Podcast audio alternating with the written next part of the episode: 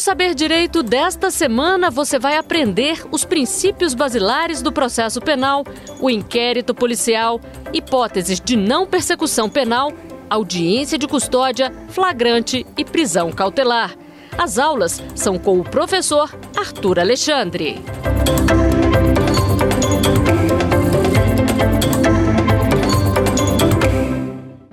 Olá, meu nome é Arthur, eu sou professor de Direito Penal e Direito Processual Penal. É, nós vimos nas últimas quatro aulas tratando ah, e fazendo abordagem de alguns assuntos importantes do processo penal. Tratamos lá desde os princípios eh, basilares do processo penal, passando pelo inquérito policial, pela ação, pelo estudo da ação penal pelo estudo das medidas cautelares é, e compreendendo as medidas cautelares dentro da estrutura da prisão, das prisões cautelares, a prisão em flagrante, prisão preventiva e prisão temporária. A gente chega então nesse momento da quinta e última aula para abordar a prisão preventiva e a prisão temporária. Na última aula, a gente tratou da prisão em flagrante, né, que é uma das três modalidades de é, medida cautelar pessoal, né, de prisão preventiva, e a, a gente trabalhou também a dinâmica, o procedimento da audiência de custódia, né, desde o momento em que o agente é preso em flagrante, né, o momento em que ele fica custodiado e no prazo de 24 horas, ah, essa esse auto de prisão em flagrante é encaminhado para o juiz da audiência de custódia, que vai decidir então sobre os requisitos dessa prisão em flagrante. Verificamos que esse juiz da audiência de custódia, ele deve analisar então as hipóteses, ou deve analisar o flagrante sob as hipóteses previstas no artigo 310 do Código de Processo Penal o artigo 310, ele diz no seu inciso 1 que a prisão em flagrante, se ela for ilegal, ela deve ser relaxada. O inciso 2 indica que se a prisão em flagrante é, ela gerar ali dentro do contexto da análise das circunstâncias da prisão as hipóteses que ensejam a prisão preventiva, haverá conversão dessa prisão em flagrante em prisão preventiva, com a possibilidade do juiz avaliar outras medidas cautelares diversas da prisão, aquelas previstas no artigo 319 do Código de Processo Penal. E terceira e última hipótese, que pode ser trabalhada por esse juiz da custódia, é a hipótese, então, de se conceder a liberdade provisória. Isso acontece quando o agente, o juiz analisando ali as circunstâncias envolvendo o agente preso em flagrante, não vislumbra a presença de nenhuma das hipóteses que autorizariam a prisão preventiva. E aí seria então a hipótese de se conceder a liberdade provisória, com ou sem fiança. Né? A fiança, ela é ah, uma hipótese de garantia processual. O agente paga determinado valor, né, a depender ali da, da pena prevista para o crime cometido, quem vai definir esse valor é a autoridade policial ou a autoridade judicial. E aí ele paga, deposita aquele valor arbitrado como fiança né, é, assumindo o compromisso ao, a comparecer a todos os atos do processo e ele então é posto em liberdade. Então, quando se fala em conceder a liberdade com ou sem fiança, a fiança está dentro dessas. É, desse contexto, né, de se estabelecer então, se arbitrar um valor para que, diante desse valor, possa ser então garantida a liberdade do, do agente que não tinha ali a, a, as características necessárias ou o conjunto de, de informações, de requisitos necessários para que se decretasse então a prisão preventiva. E aí vejam, é, o inciso 2 do artigo 310, ele traz a hipótese de se converter o flagrante em prisão preventiva, desde que a, as circunstâncias que permitam a prisão preventiva elas estejam presentes, né? os requisitos estejam presentes. E quais são esses requisitos ah, previstos na legislação processual penal para que se possa decretar uma prisão preventiva ou, no caso de flagrante, converter a prisão em flagrante em prisão preventiva. São os requisitos previstos no artigo 312 do Código de Processo Penal. Antes da gente falar especificamente desses requisitos no artigo 312, vamos ver o que diz o artigo 311 do Código de Processo Penal, que trata é, da justificativa ou das hipóteses que, que trariam então a justificativa da prisão preventiva. O artigo 311 é, diz que em qualquer fase da investigação policial ou do processo penal caberá prisão preventiva. Então vejam, a prisão preventiva ela pode ser então decretada tanto na investigação policial quanto na ação penal. É, diferentemente do flagrante, né? O flagrante, pela sua própria natureza, ele só pode acontecer é, é, ainda na fase preliminar. Porque a partir do flagrante, eu tenho então o início, por exemplo, da, da, do inquérito policial. Né? Então a gente não vai ter situação de flagrância já em fase de ação penal. Né? Então é, é, uma distinção que se faz aí nesse aspecto em relação ao flagrante. E com relação à prisão temporária, que nós vamos ver também quais são as suas características, que também é, tem a característica própria de só acontecer ou de só poder ser decretada na fase do inquérito. A prisão preventiva não. Ela pode ser decretada tanto na fase do inquérito quanto na fase judicial. Aí vem, caberá prisão preventiva decretada pelo juiz.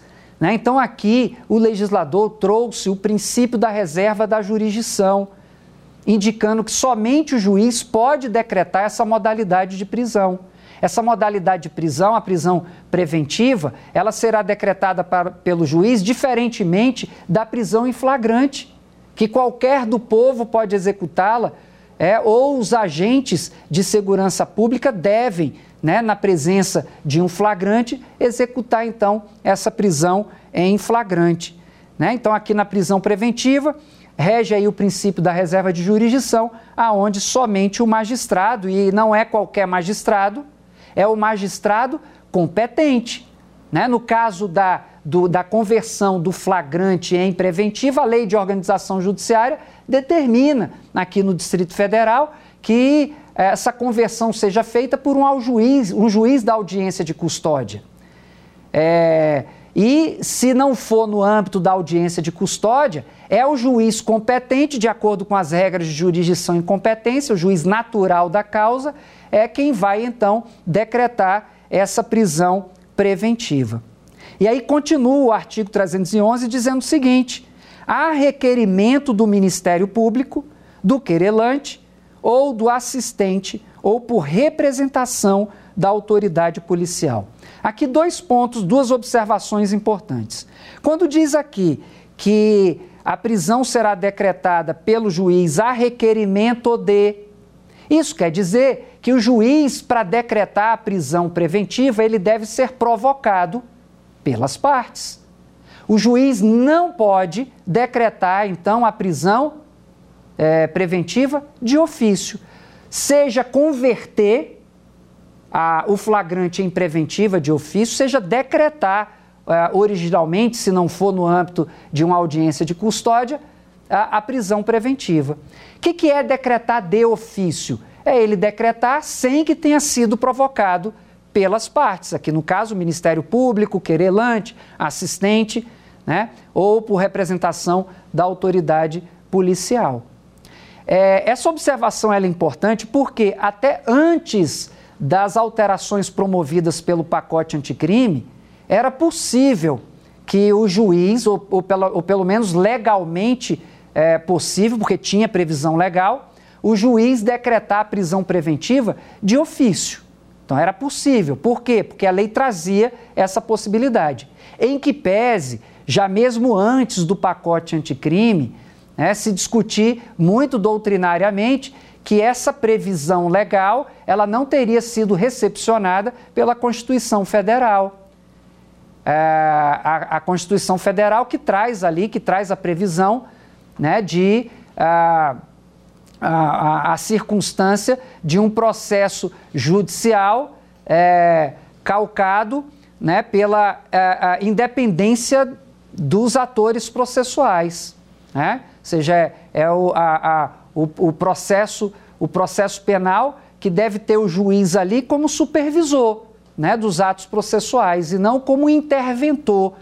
Ele não decidiria, não poderia, numa situação tão importante como essa, decidir de ofício. Né, o que a gente denomina, então, de sistema acusatório do processo penal, que é diferente do sistema inquisitivo. No processo acusatório, o juiz tem o seu papel de é, indicar o caminho dos procedimentos e não e de decidir conforme o requerimento das partes, e não ele é, atuar efetivamente, ativamente para tomar as decisões sem que as partes tenham ah, feito qualquer tipo de provocação nesse sentido. Então, quando fala aqui que há requerimento do Ministério Público e aí depois lá no final diz representação da autoridade policial, a gente tem aí uma outra observação importante. A observação que diz respeito a requerimento e, com relação à autoridade policial, representação. Por que, que o legislador usa o termo requerimento quando se refere ao Ministério Público e quando se refere a autoridade policial, ele usa o termo representação. Não é à toa essa distinção feita na legislação. Requerimento é porque o Ministério Público é parte, né? não só o Ministério Público, mas o querelante é, e o assistente são partes no processo penal. Já a autoridade policial não é parte. A autoridade policial atuou na fase anterior na fase do inquérito, na fase da investigação. Agora, na fase da ação penal, é o Ministério Público que atua, ou o querelante, ou o assistente do Ministério Público, que é aquele advogado constituído pelo acusado ou pela família do acusado para representá-lo junto ao órgão de acusação. Então, o Ministério Público, no âmbito da ação pública, ou o querelante no âmbito da ação penal privada teriam então condições de requerer, fazer requerimentos, porque são partes no processo. A autoridade policial, como não é parte no processo, ela pode é, trabalhar ali a hipótese de justificar a prisão preventiva do agente. Mas a autoridade policial faz isso por meio de representação e não por meio de requerimento. Então, essas hipóteses que eu trouxe aqui estão todas elas previstas no artigo 311 do Código de Processo Penal. O artigo seguinte, o artigo 312, ele traz os requisitos da ação penal. Diz o artigo 312 que a prisão preventiva poderá ser decretada e aí vem os requisitos que justificam a prisão preventiva. A gente tem o primeiro requisito, e diz aqui que é a garantia da ordem pública ou ordem econômica. O segundo requisito, a conveniência da instrução criminal. Terceiro requisito, assegurar a aplicação da lei penal. E o terceiro requisito, Aliás, o quarto requisito, quando houver prova da existência do crime e indício suficiente de autoria e de perigo gerado pelo estado de liberdade do imputado. Essa redação do artigo 312, ela também foi alterada pelo pacote anticrime e começou a vigir em janeiro de 2020. Vejam, a alteração do pacote anticrime se refere à parte final do artigo 312, que é o perigo gerado pelo estado de liberdade do imputado. Já já vamos falar sobre isso. Vejam, eu dividi então os requisitos da prisão preventiva em quatro momentos, dentro da previsão do artigo 312. Garantia da ordem pública, o primeiro. Conveniência da instrução criminal, o segundo. Terceiro, para assegurar a aplicação da lei penal. E quarto, prova da existência do crime, indício suficiente de autoria e o perigo gerado pelo estado de liberdade do imputado. É o quarto. Vamos começar pelo último requisito. E por que eu começo pelo último? Porque ele é imprescindível, ele é o mais importante. Ele é imprescindível por quê? Ele é imprescindível porque no seu conjunto de informações, ele traz requisitos mínimos para que se prenda alguém preventivamente, cautelarmente. Que requisitos são esses? Ora, diz aqui da necessidade da prova da existência do crime ou seja, necessidade de que esteja presente a materialidade da conduta delitiva. O que quer dizer isso? Que o crime efetivamente aconteceu. Ora, há, é, vamos dizer assim, objetividade jurídica e razoabilidade em se decretar a prisão de alguém por crime que eu não sei se realmente aconteceu ou não? não há nenhuma razoabilidade, não há nenhuma ponderação em uma prisão decretada nesse contexto. E aí, por isso, é fundamental que se esteja demonstrada a materialidade do crime, a prova de que o crime efetivamente aconteceu. Outra característica dessa, desse requisito é a de que deve ter, então, a presença de indício suficiente de autoria. Vejam, é, indício suficiente de autoria, veja que o legislador trouxe aqui, não somente indício. Ele trouxe também a palavra suficiente, ou seja, eu tenho que ter um indicativo, o indício é um indicativo, um indicativo concreto, efetivo, de que aquele contra quem está sendo decretada a prisão preventiva tenha ah, substancialmente elementos que demonstrem que ele praticou a conduta atribuída a ele. Então eu tenho que ter a prova de que o crime aconteceu e eu tenho que ter elementos robustos, indicativos da prática criminosa por esse agente, por esse elemento.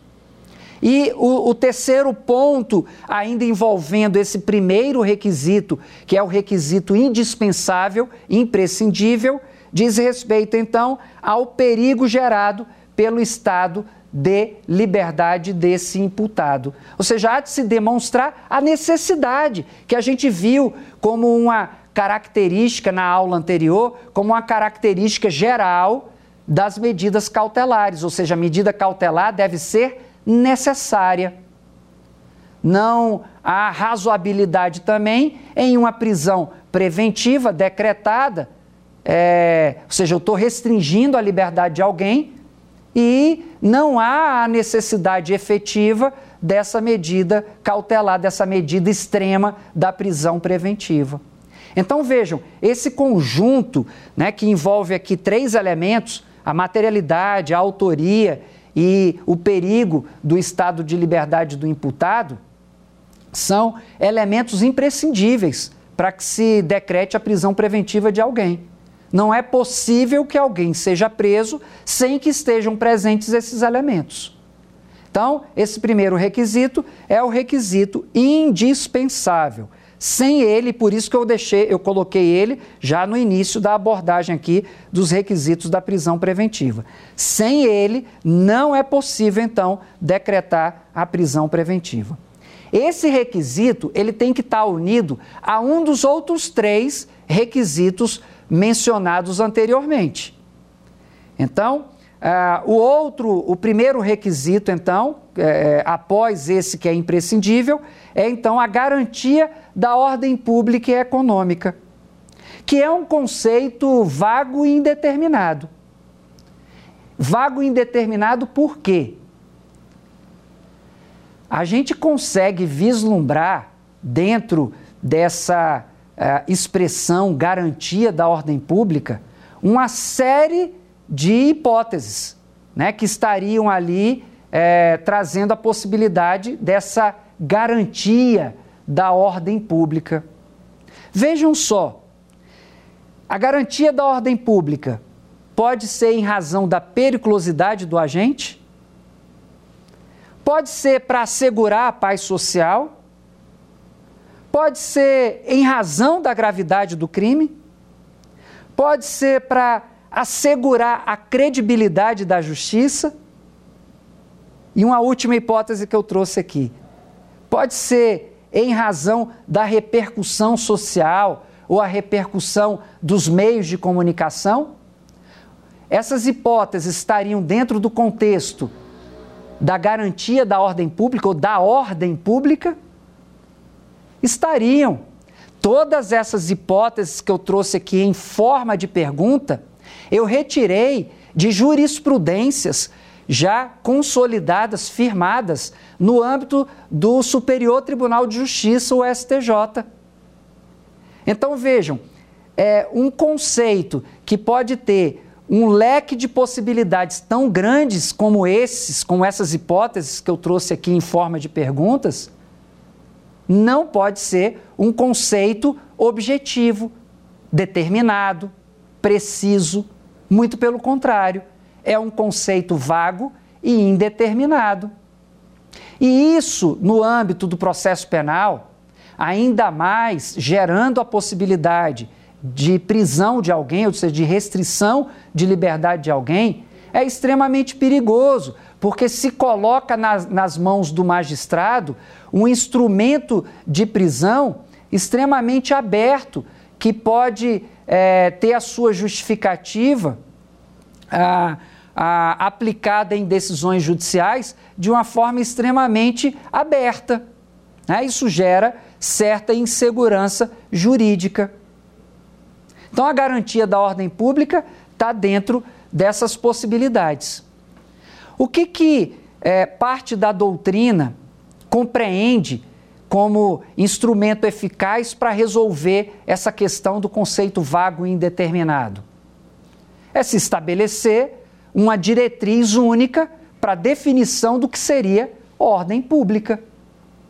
Ordem pública pode ser entendida, então, como algo a, ou um instituto a se garantir que o agente criminoso não volte a praticar crimes, ou seja, para impedir ou inviabilizar a reiteração criminosa.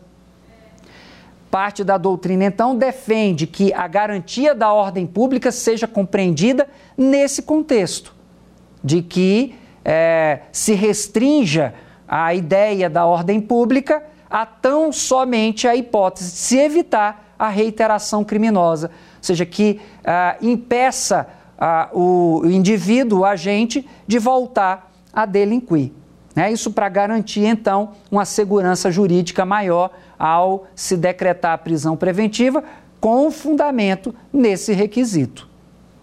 Outro requisito que também deve estar associado àquele primeiro requisito mencionado no início, né, do, da a, a, prova da materialidade, indício suficiente de autoria, né, e o estado, perigo no estado de liberdade do imputado, é a conveniência da instrução criminal. Né? Isso quer dizer que a liberdade do acusado pode colocar em risco as provas do processo. Esse requisito é um requisito próprio que atende à necessidade de proteção processual, proteção ao processo. São aquelas hipóteses em que o agente ah, investigado, suspeito, ele de alguma forma coloca em risco a produção probatória ou a investigação no âmbito do inquérito policial. Vejam, por exemplo, se o acusado, né, o suspeito, ele ameaça a testemunha, ele coloca em risco a produção probatória. E aí eu preciso proteger o processo com a prisão preventiva. Se ele alicia, ou seja, ele tenta trazer para a organização criminosa, ou para uma associação criminosa, ou para o seu conjunto de práticas delituosas, eventual testemunha de um crime. Isso é aliciamento. E isso também deve ser combatido pela prisão. Suborno, outra hipótese.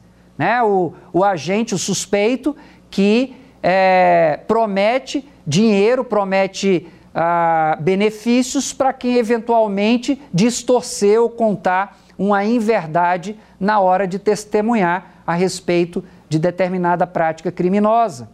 E por fim, o último exemplo que eu trouxe aqui com relação a isso, destruição de documentos.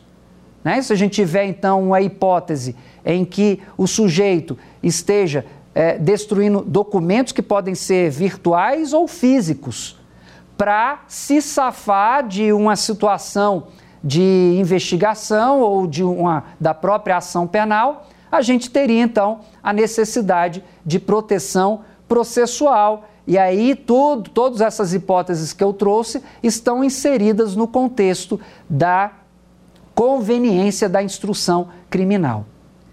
A, a quarta e última hipótese, prevista então no artigo 312, diz respeito à garantia de aplicação da lei penal. Essa garantia da aplicação da lei penal tem uma relação direta com a necessidade de se impedir o retardamento ou a incerteza de aplicação de eventual condenação no futuro. Ou seja, quando eu tenho alguma situação que possa implicar na possibilidade de não responsabilização futura com relação a determinada conduta criminosa, é possível então, com fundamento nesse requisito, determinar então a prisão preventiva. É a hipótese, por exemplo, do sujeito que se organiza para é, sair do país e sabendo que pode ser responsabilizado por determinada prática ilícita cometida. Sai do país, some do mapa para não ser responsabilizado no futuro, para não ter que cumprir uma pena no futuro. O sujeito, então, sabe que está sendo investigado e aí é, fecha suas contas bancárias, vende todos os seus bens, é, compra passagem só de ida para determinado país, para país estrangeiro. Né? Então a gente tem aí indicativos fortes de que ele está então querendo se ausentar do país para se eximir da sua responsabilização criminal. É... E aí, a gente tem ainda dentro do escopo do artigo 312 dois parágrafos importantes. O parágrafo primeiro, o parágrafo segundo. Parágrafo primeiro que diz o seguinte: a prisão preventiva também poderá ser decretada em caso de descumprimento de qualquer das obrigações impostas por força de outras medidas cautelares. Que outras medidas cautelares? Aquelas medidas cautelares diversas da prisão que eu mencionei na aula anterior são aquelas medidas que são aplicadas para que se evite a prisão preventiva. Então, por exemplo, o sujeito ficou, é, assumiu o compromisso, é, acolhendo então a medida cautelar diversa da prisão, de não se aproximar de determinado local ou determinada pessoa. E aí ele se aproxima. Quando isso acontece, ele descumpriu a medida cautelar diversa da prisão. E aí o que, que diz o parágrafo primeiro? Quando isso acontece, é possível então ser decretada a prisão preventiva. Mas vejam, quando diz aqui a prisão preventiva também poderá ser decretada em caso de descumprimento de qualquer obrigação de outras medidas cautelares impostas, isso também deve estar dentro daquele é, entendimento do artigo 311 de que deve haver a provocação das partes. O juiz não pode decretar de ofício. Então, se alguém deixa de cumprir determinada obrigação ah, de outras medidas cautelares diversas da prisão, deve o Ministério Público, o assistente ou o querelante, ou ainda por representação da autoridade policial, requerer, ou representação, ou, ou pelo requerimento ou por representação, requerer então a decretação da prisão preventiva por esse motivo. E aí sim o juiz irá decretar. Não pode fazê-lo de ofício. O parágrafo 2 traz a previsão de que a decisão que decretar a prisão preventiva deve ser motivada e fundamentada em receio de perigo e existência concreta de fatos novos ou contemporâneos que justifiquem a medida adotada. Então, quando fala aqui da existência concreta de fatos novos e contemporâneos, isso quer dizer que não pode ser decretada uma prisão preventiva com fundamento em fatos e situações que aconteceram há muito tempo atrás. Né? Então, se eu tenho um fato que aconteceu é, é, três meses antes do decreto da prisão preventiva, a gente já tem aí um indicativo forte que, naquele momento, a gente já saiu do contexto da contemporaneidade. Ou seja, não tenho mais aquela situação nova que justificaria a prisão cautelar, a prisão preventiva. E aí, para finalizar os pontos importantes referentes à prisão preventiva, nós temos então a possibilidade de revogação da prisão preventiva. Essa revogação da prisão preventiva tá, tá, traz lá a, a, a, as suas possibilidades no âmbito do artigo 316 do Código de Processo Penal, que diz que quando cessarem os motivos que justificaram anteriormente a prisão preventiva, a gente teria então a possibilidade de revogá-la. Né? E aí o juiz poderia então decretá-la novamente se uh, voltarem a persistir aqueles elementos que justificaram a prisão preventiva. Então, quando que a gente tem a possibilidade de revogação da preventiva? Quando, no primeiro momento, ela tinha fundamento, mas com o passar do tempo ela perdeu esses fundamentos. Ou seja, aqueles fundamentos que justificaram originalmente, eles não existem mais. E aí, nesse caso, a gente é, teria a possibilidade, então, da revogação da prisão preventiva. Só para fazer aqui um paralelo, a, a gente falou em relaxamento da prisão no caso lá da prisão em flagrante, ou seja, não preenchendo os requisitos da prisão em flagrante, aquele flagrante ele é ilegal. E a ilegalidade deve ser então combatida por meio do relaxamento de prisão. Aqui na prisão preventiva, da mesma forma. Se o meu fundamento para que a prisão preventiva é, deva ser cessada é a de que ela não preenche os requisitos da lei, estamos tratando então de uma prisão ilegal. E aí a prisão ilegal deve ser combatida então com o relaxamento da prisão.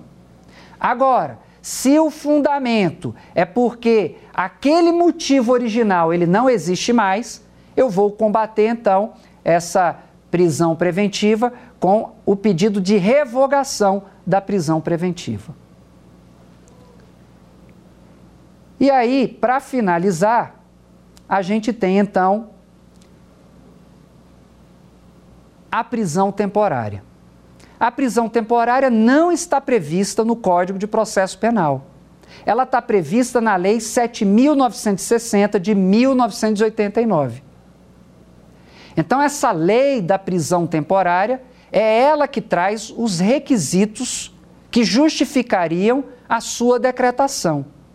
Como o nome já está dizendo, a prisão ela tem um tempo determinado. O que difere da prisão preventiva, porque na prisão preventiva eu não tenho um prazo determinado. na prisão preventiva o prazo é indeterminado. Lógico que tem que atender a ideia da razoável duração do processo. Ou seja, eu não posso ser é, irracional ou irrazoável, né, decretando ah, uma prisão preventiva que acaba se estendendo aí por anos a fio. Ou seja, eu estou antecipando pena dessa forma. Mas eu não tenho uma determinação temporal como se tem na prisão temporária. E é uma característica bem própria. Na prisão temporária, a gente tem um prazo de prisão de cinco dias, que pode ser prorrogado por mais cinco dias, chegando a dez dias. No caso de crimes hediondos, a gente tem a possibilidade de uma prisão temporária por 30 dias, que pode ser prorrogada por mais 30 dias. Então, é um contexto um pouco diferente é, da prisão preventiva, cujo tempo é indeterminado.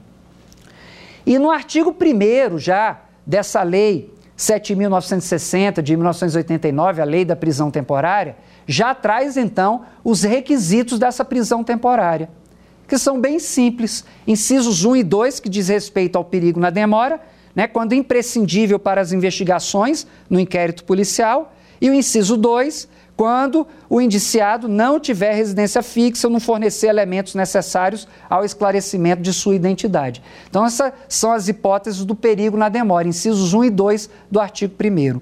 E no inciso 3, a fumaça do bom direito, quando houver fundadas razões de acordo com qualquer prova admitida na legislação penal de autoria ou participação do indiciado. Vejam aqui uma diferença significativa dos requisitos da prisão preventiva. Aqui na prisão temporária, a gente está falando aqui de fundadas razões de autoria, por qualquer prova admitida em direito. Ao passo que lá na prisão preventiva está se exigindo indícios suficientes de autoria, além da prova da materialidade. Então, é, os requisitos da prisão preventiva são muito mais robustos do que os requisitos da prisão temporária. Os requisitos da temporária são frágeis, são frágeis, porque se admitindo somente fundadas razões, é, eu não tenho a necessidade dos indícios suficientes de autoria, indícios robustos de autoria. Ou seja, a simples desconfiança com relação à prática criminosa por alguém pode ensejar uma prisão temporária? Pode, pode. Né? Então, por isso que essa modalidade de prisão ela deve ser utilizada com extrema cautela, com parcimônia. Por quê? Porque os seus requisitos, uh, os requisitos que fundamentam essa prisão, são extremamente frágeis. E aí vem, ó, nos seguintes crimes. E aí vem um rol né, de alíneas no inciso 3 que indicam quais os crimes que podem ser objeto de prisão temporária. E aí, só para colocar aqui como exemplo, traz aqui ó, o homicídio doloso, né, a, a hipótese do caput, o homicídio simples e é, o seu parágrafo segundo, que é o homicídio qualificado, a hipótese qualificada. O roubo, a extorsão, extorsão mediante sequestro e por aí vai. Né? Só uma observação que até hoje a gente tem a linha G, né, nessas hipóteses aqui do rol do inciso 3, né, que diz chama de atentado ainda de atentado violento ao pudor, né, que não existe mais na nossa legislação penal, porque o atentado chamado atentado violento ao pudor está hoje inserido dentro do contexto do crime de estupro. Então a gente tem aqui um rol do inciso 3, que é um rol taxativo, não é exemplificativo. Esse rol taxativo, ele tá e ele tem essa denominação porque se eu não estiver diante dessas hipóteses criminais ou criminosas, eu não poderei decretar ou não será possível decretar a prisão temporária. Aí, só para fechar então o entendimento com relação à prisão temporária, a gente tem as regras de competência, os prazos, o procedimento no artigo 2 dessa lei. É uma lei bem curta, que tem é, apenas oito artigos. E, e aí fala dos procedimentos, fala desse prazo que eu mencionei, que é um prazo de cinco dias, podendo ser prorrogado por mais dez dias. E no caso de crimes hediondos, o prazo passa a ser de 30 dias, podendo ser prorrogado por mais 30 dias.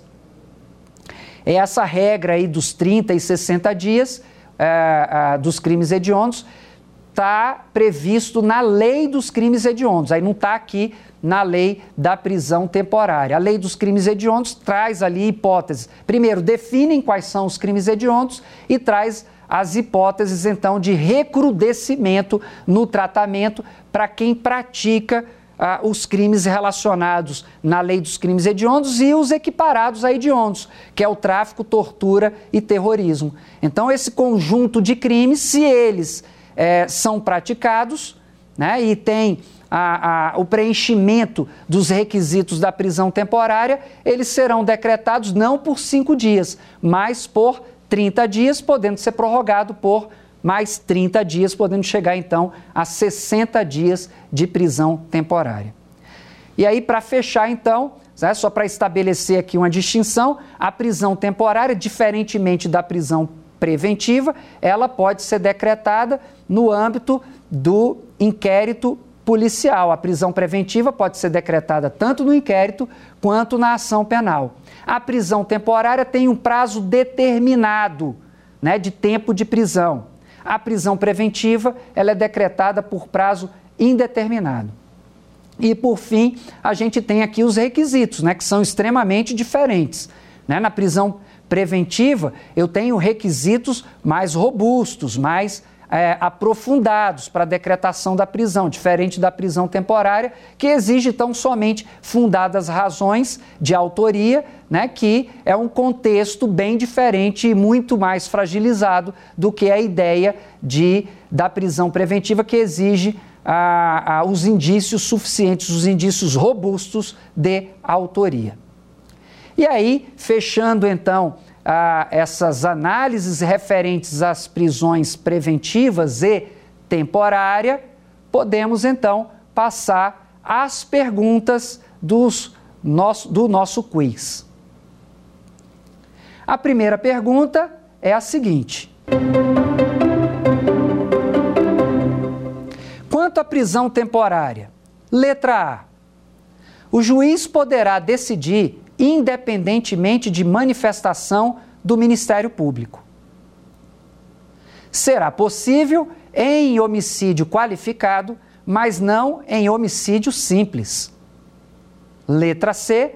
Somente poderá ser executada após expedição de mandado judicial. E letra D. A soltura do preso após o prazo determinado, deverá ser necessariamente precedida de alvará de soltura. Então, você já tem condições de responder a essa pergunta? Vamos ver qual é a resposta correta. Letra C. Somente poderá ser executada após expedição de mandado judicial. Aqui na prisão temporária, assim como na prisão preventiva, há a vigência do princípio da reserva de jurisdição. Ou seja, somente o juiz poderá decretar a prisão temporária, do, da mesma forma que acontece na prisão preventiva. Então, não haverá a possibilidade de se executar uma prisão temporária sem que haja a expedição judicial do mandado de prisão. As outras hipóteses estão equivocadas. A letra A, o juiz poderá decidir independentemente de manifestação do Ministério Público.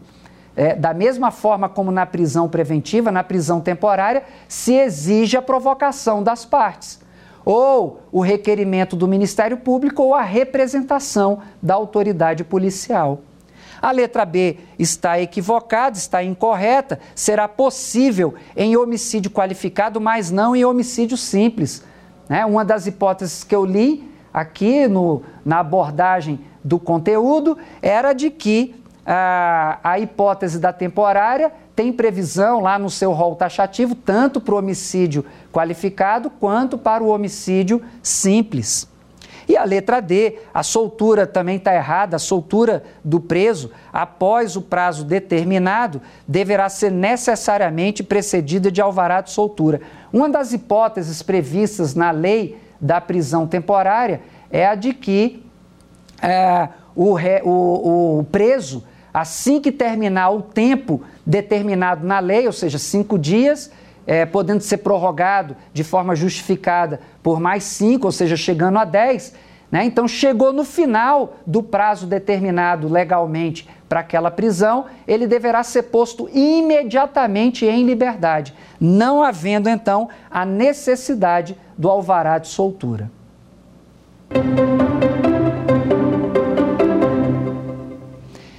Possível a decretação da prisão preventiva, letra A, por descumprimento de qualquer das obrigações impostas por força de outras medidas cautelares. Letra B, para fatos antigos, desde que demonstrada a periculosidade do agente.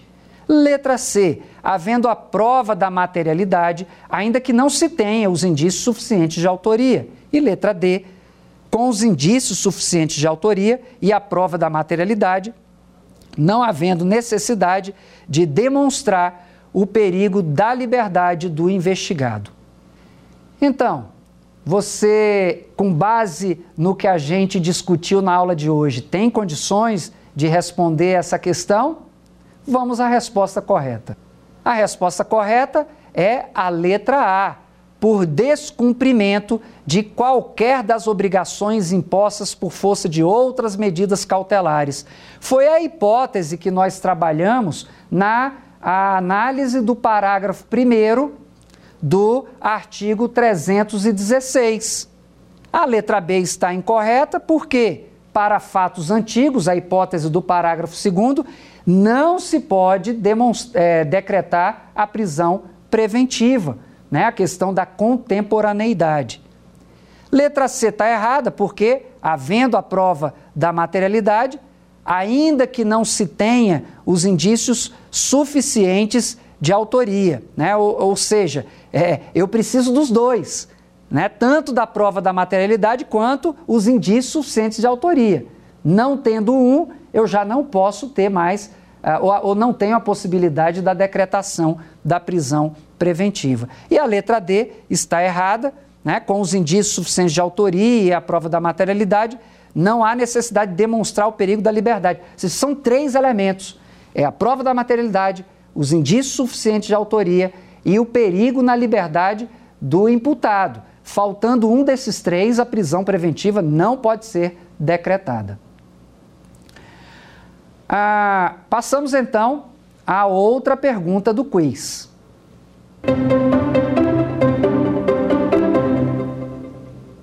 A prisão preventiva pode ser decretada, letra A, de ofício, letra B, somente na fase de investigação policial, letra C, em qualquer fase do inquérito ou da ação penal. E letra D, a requerimento da autoridade policial. E aí, você tem condições de responder esse questionamento do nosso quiz a partir do que a gente conversou na aula de hoje? Vamos à resposta correta. Letra C. A prisão preventiva pode ser decretada em qualquer fase do inquérito ou da ação penal. Essa, inclusive, é uma das distinções que se faz com relação à prisão temporária a prisão temporária só pode ser decretada na fase da investigação criminal. Não pode ser decretada na fase da ação penal. Já a prisão preventiva deve ser, então, é, ou pode ser, então, é, é, decretada em qualquer fase do inquérito ou da ação penal. A prisão preventiva não pode ser decretada de ofício, nós vimos isso, né? ela tem que ser é, provocado, o juiz deve ser provocado pelas partes, ele não pode, sem a provocação das partes, decretar a prisão preventiva em, nenhum, em nenhuma hipótese ou sob nenhum aspecto. Ah, a letra B, somente na fase da investigação, é, é, é uma. É, ela está errada, consequência direta da resposta correta, né? Ou seja, ela, ela não somente na investigação policial, mas também na ação penal, ela pode ser decretada. E a letra D, a requerimento da autoridade policial. Aqui é, há só um trocadilho aqui de palavras, né? A autoridade policial ela representa pela é, prisão preventiva. Ela não promove requerimento, porque o requerimento é de quem é parte no processo, ou seja, o Ministério Público. Ok? Então a letra D também está errada. Finalizado o quiz, podemos então é, fazer um pequeno resumo do que foi tratado na nossa aula de hoje, é, começando então pela hipótese, pelas hipóteses que viabilizam a prisão preventiva. Vimos ao longo da aula de hoje que é, o artigo 311 é um artigo importante para a compreensão dos elementos constitutivos da prisão preventiva, porque ele traz ali a reserva da jurisdição, indicando então que a, a prisão preventiva só pode ser decretada por força de decisão judicial. A gente compreendeu também que é, essa decisão judicial ela tem que ter uma provocação das partes, dos órgãos de persecução penal, Ministério Público, autoridade policial, e a gente viu que é no artigo 311 que se faz então a distinção entre o requerimento do Ministério Público e a representação da autoridade policial, exatamente porque ah, o Ministério Público é parte na ação penal e a autoridade policial não, mas ambos esses órgãos de persecução criminal têm a prerrogativa de requerer a prisão preventiva. Vimos também que no artigo 312 nós temos ah, os requisitos para que seja decretada a prisão preventiva. E a gente viu que tem um requisito que ele é o requisito indispensável, o requisito que sem ele é, eu não preciso nem ir à análise dos demais requisitos, que é o requisito da prova da materialidade. É, eu, eu coloco ele em três elementos, né? Primeiro elemento, a prova da materialidade a, os indícios suficientes, robustos de autoria e a, a condição de que a prisão seja efetivamente necessária, porque a, o réu solto ou indiciado, o, o, o suspeito solto, traria então perigo a, com a sua liberdade. Sem um desses três elementos, eu já não tenho esse requisito necessário e já não posso, então, decretar a prisão preventiva. Mas presente esse requisito, eu posso passar então à análise dos demais requisitos. A garantia da ordem pública, a gente viu que é um conceito vago e indeterminado, né? porque é, a, a ordem pública pode ser analisada sob diversos aspectos mas a gente tem uma orientação, um encaminhamento doutrinário no sentido da necessidade de se deixar esse conceito mais objetivo, como, por exemplo, compreendendo que ordem pública é para que se evite a reiteração criminosa. E aí a prisão preventiva vem, então, como garantia dessa ordem pública. A gente viu também, como outra característica, a necessidade é, de se proteger o processo criminal, né? a garantia da instrução criminal. É, aquelas hipóteses que podem gerar, de alguma forma, prejuízo para o processo. Né? Então, o sujeito que ameaça testemunha, que destrói provas, que esconde provas. Né? Então, são situações que podem gerar também a necessidade eh, e a justificativa da decretação da prisão preventiva. E a gente tem também a hipótese da garantia da aplicação da lei penal, né? daquelas hipóteses em que o sujeito tenta se eximir da sua responsabilização criminal. Né, pretendendo fugir, por exemplo, é uma das possibilidades. E aí, nessa situação, também se justificaria a prisão preventiva.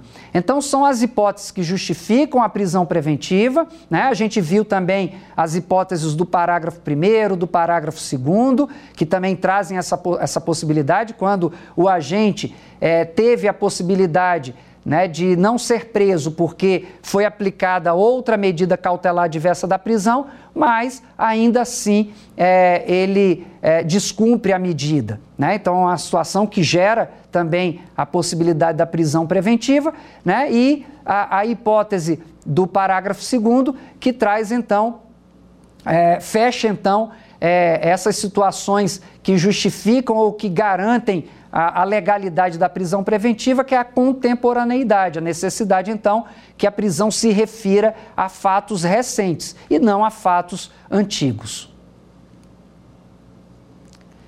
E, por fim, trabalhamos, então, a, as hipóteses caracterizadoras da prisão temporária. Vimos, então, que os, a prisão temporária está prevista numa lei extravagante, né, numa lei apartada, chamada Lei da Prisão Temporária, e não no Código Penal. E no artigo 1 a gente tem ali os requisitos dessa prisão temporária, que não são requisitos tão robustos, tão incisivos como os requisitos da prisão preventiva. É, e no artigo 2 a gente tem então a, a, a determinação ou a previsão temporal do, da, dessa prisão temporária. Como o nome já está dizendo, ela tem um tempo determinado, diferente da prisão preventiva. Né? E com esse conjunto de informações, então, né, a gente finaliza o nosso conjunto de aulas eh, e de compreensões, de discussões a respeito do nosso processo penal. Né? Vimos lá desde o do estudo dos princípios, fechando então com essas análises a respeito das medidas cautelares, especificamente das prisões cautelares. Espero que vocês tenham gostado e quem é, não assistiu às aulas anteriores, fica o convite aí para acessar as demais aulas. Muito obrigado e até a próxima dar alguma sugestão de tema para os cursos do Saber Direito? Então mande um e-mail para a gente, saberdireito.stf.jus.br ou entre em contato pelo WhatsApp. O número é esse que aparece na sua tela. Você também pode estudar pela internet. Acesse nosso site tvjustiça.jus.br ou pode rever as aulas no canal do YouTube TV Justiça Oficial.